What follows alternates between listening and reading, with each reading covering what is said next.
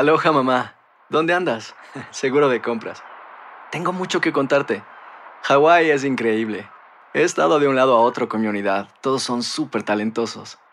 Ya reparamos otro helicóptero Blackhawk y oficialmente formamos nuestro equipo de fútbol. Para la próxima te cuento cómo voy con el surf y me cuentas qué te pareció el podcast que te compartí, ¿ok? Te quiero mucho. Be All You Can Be, visitando goarmy.com diagonal español. Hacer tequila, Don Julio, es como escribir una carta de amor a México. Beber tequila, Don Julio, es como declarar ese amor al mundo entero.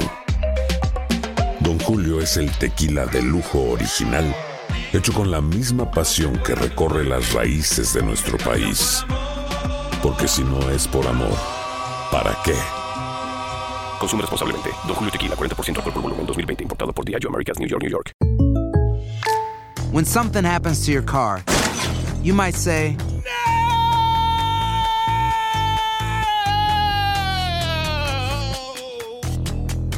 My car. but what you really need to say is something that can actually help. Like a good neighbor, State Farm is there. And just like that, State Farm is there to help you file your claim right on the State Farm mobile app. So just remember, like a good neighbor, State Farm is there. State Farm, Bloomington, Illinois. Boost Mobile tiene una gran oferta para que aproveches tu reembolso de impuestos al máximo y te mantengas conectado. Al cambiarte a Boost, recibe un 50% de descuento en tu primer mes de datos ilimitados. O, con un plan ilimitado de 40 dólares, llévate un Samsung Galaxy A15 5G por $39.99. Obtén los mejores teléfonos en las redes 5G más grandes del país. Con Boost Mobile, cambiarse es fácil. Solo visita boostmobile.com. Boost Mobile, sin miedo al éxito. Para clientes nuevos y solamente en línea, requiere AroPay. 50% de descuento en el primer mes requiere un plan de 25 dólares al mes. Aplican otras restricciones. Visita boostmobile.com para detalles.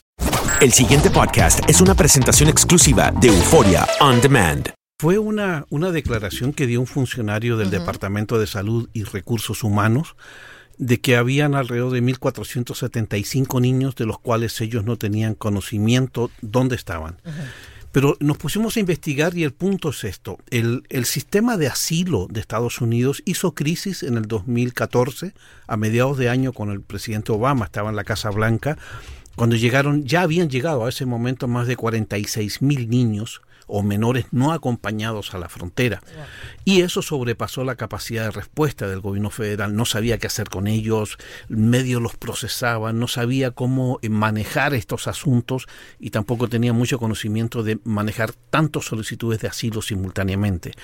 Pero también hay varias leyes o reglamentos o acuerdos judiciales que le, le, marcan la pauta al gobierno qué es lo que tiene que hacer. Por ejemplo, no puede privar de libertad a menores, eso es prohibido por ley por un acuerdo de 1997, y también todos aquellos menores que no sean de países fronterizos como Canadá o México deben ser procesados para que un juez decida cuál es su futuro en Estados Unidos. Entonces, y estos, todos estos casos, estos miles de casos fueron a parar a las cortes de inmigración, donde todos sabemos que están altamente congestionadas, hay más de casi un millón de casos con las últimas decisiones de este gobierno, por lo tanto un pedido de asilo tarda en promedio más o menos como 484 días en acudir a la primera cita. Uh -huh. Todo esto hay que tenerlo en cuenta. ¿Qué ocurre?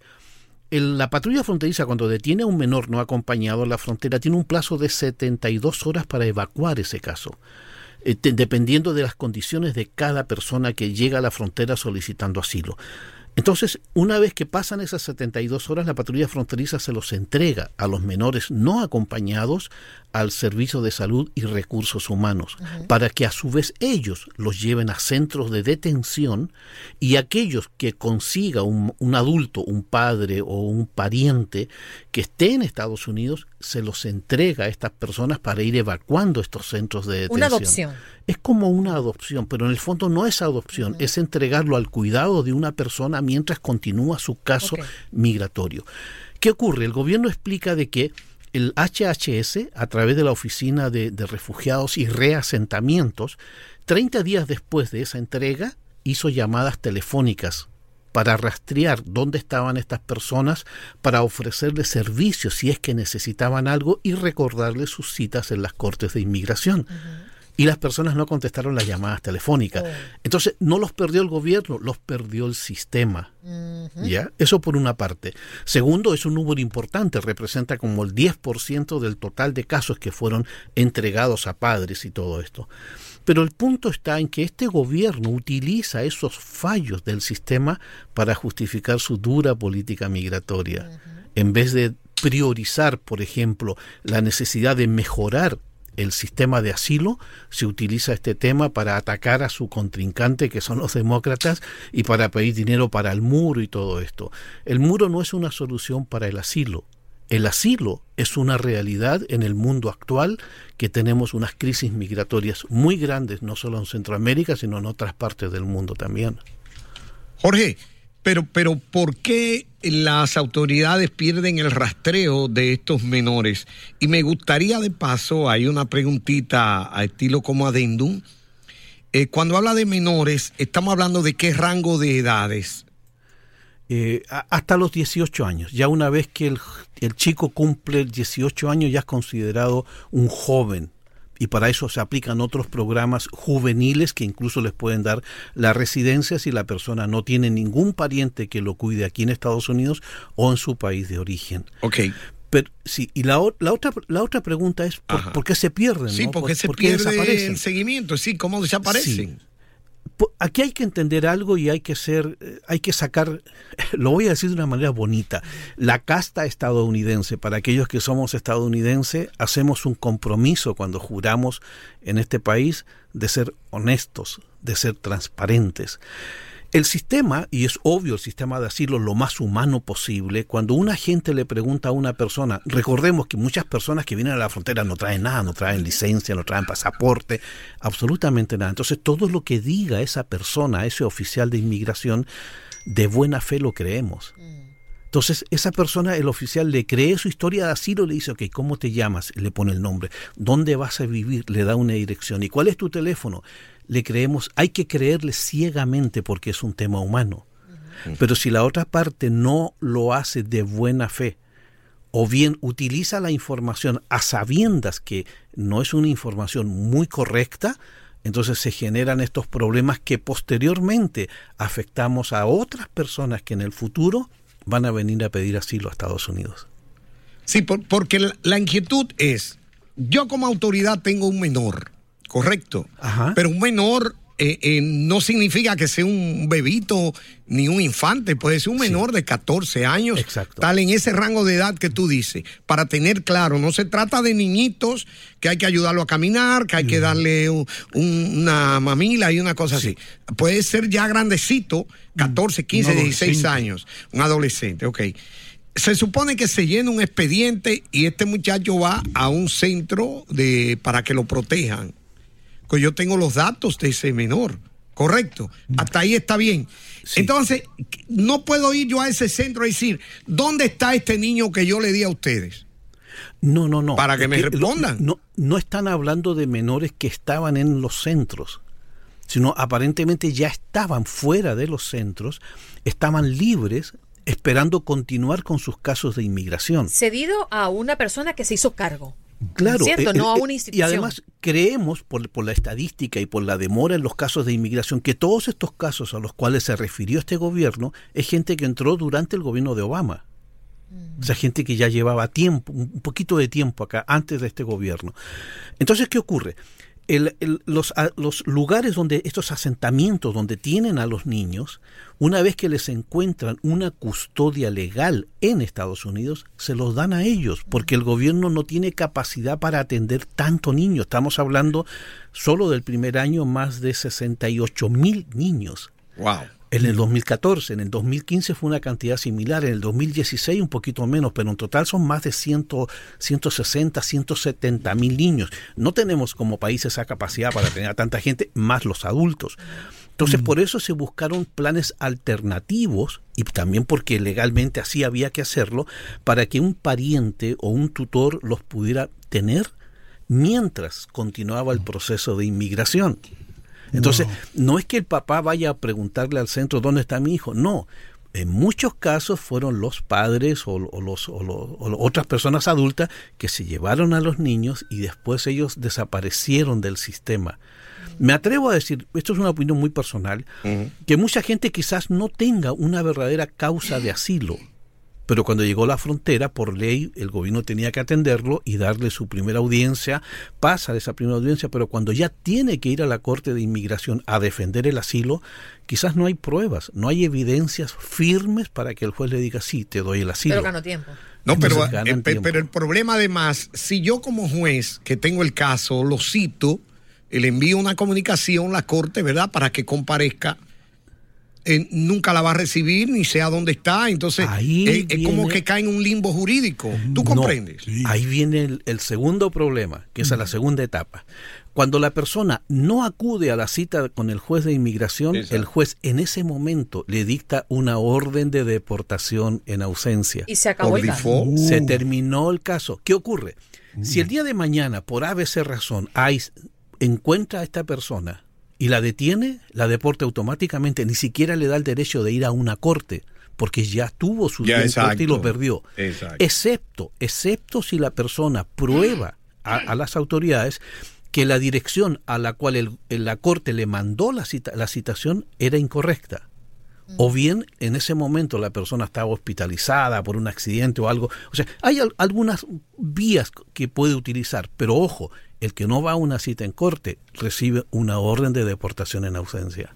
Mm. Ahora, eh, sí, no, adelante. No, no, estaba pensando cuando estaban hablando ustedes de estos estos niños, estaba pensando con eh, eh, la educación de estos niños, ¿no? Y cómo se le troncha todo, porque no es fácil para, para un muchacho de esto, para una niña, continuar con sus estudios que han sido interrumpidos, no es fácil adaptarse a personas que nunca ellos han visto, que no conocen. Debe ser traumático para un niño esto. Es, es, es, difícil, pero también hay que entender que cuando una persona solicita asilo, hay que ser responsable con la petición de asilo y cumplir el proceso de asilo. No solamente basta con llegar a la frontera y decir necesito asilo por esto, no. Acuérdense, en el año 2010, el 10 de abril de 2010, el gobierno aprobó la ley del Real ID, y en esa ley cambió la política de asilo y las exigencias son enormes, hay que probar cada cosa que se dice e incluso esa parte de la ley dice que una persona cuando pide asilo puede ser detenida hasta que el juez decida su caso. Jorge, pero yo entiendo el punto de Hino y mi preocupación también va allí como madre, por supuesto. Es decir, cuando ese niño pasa a manos de una persona desconocida quizás. No, son desconocidos. No son desconocidos, pero si, si ese muchacho llega aquí, pasa la frontera y no está acompañado, ¿quién se supone que lo está esperando hay, otro lado? Hay un alto riesgo y eso sí es cierto que si no se encuentra una persona y el gobierno lo quiere entregar, ahí sí puede ir a, un, a una casa, a un foster care, a, un, a un lugar de adopción. Ahí ya las cosas se complican mucho más porque entonces ahí se pierde la, patria potestad sobre ese menor. Pero entonces esos son otros casos. Estos casi 1.500 niños estamos hablando de que fueron cedidos a personas conocidas, fueron. Fueron entregados a sus padres ah, aquí en Estados Unidos. A sus padres. Y a eso vienen muchas de las amenazas de este gobierno que está indignado porque la ley permite eso. Entonces este gobierno quiere que el Congreso legisle dos o tres cosas. Uno, catch and release fuera, que el Congreso legisle que, que puede arrestar el gobierno y no soltar más. Segundo, el gobierno quiere que se elimine la ley del 2008 que obliga, no, no es que obliga, que permite que un juez de inmigración decida el futuro de estos niños. El gobierno quiere que eliminen esa ley para deportar inmediatamente. Y lo tercero, un acuerdo judicial del 97 que prohíbe tener a menores de edad privados de libertad. Con esos tres argumentos fuera, este gobierno entonces para la migración en la frontera y deporta automáticamente a quien sea. Eso es lo que está pidiendo este gobierno. La gran pregunta es, ¿y dónde dejamos la política de asilo? Mm. Jorge, muchas gracias. Gracias por estar con nosotros, hermano, y por siempre traer buena información acerca de todo Gracias a ustedes por la invitación. ¿Dónde pueden aquellos que te han escuchado conectarse contigo y saber un poco más acerca de este caso? Eh, en nuestra página de Univisión Noticias, la sección de inmigración y también esta información está en, en la guía de inmigración, Inmigración las nuevas reglas.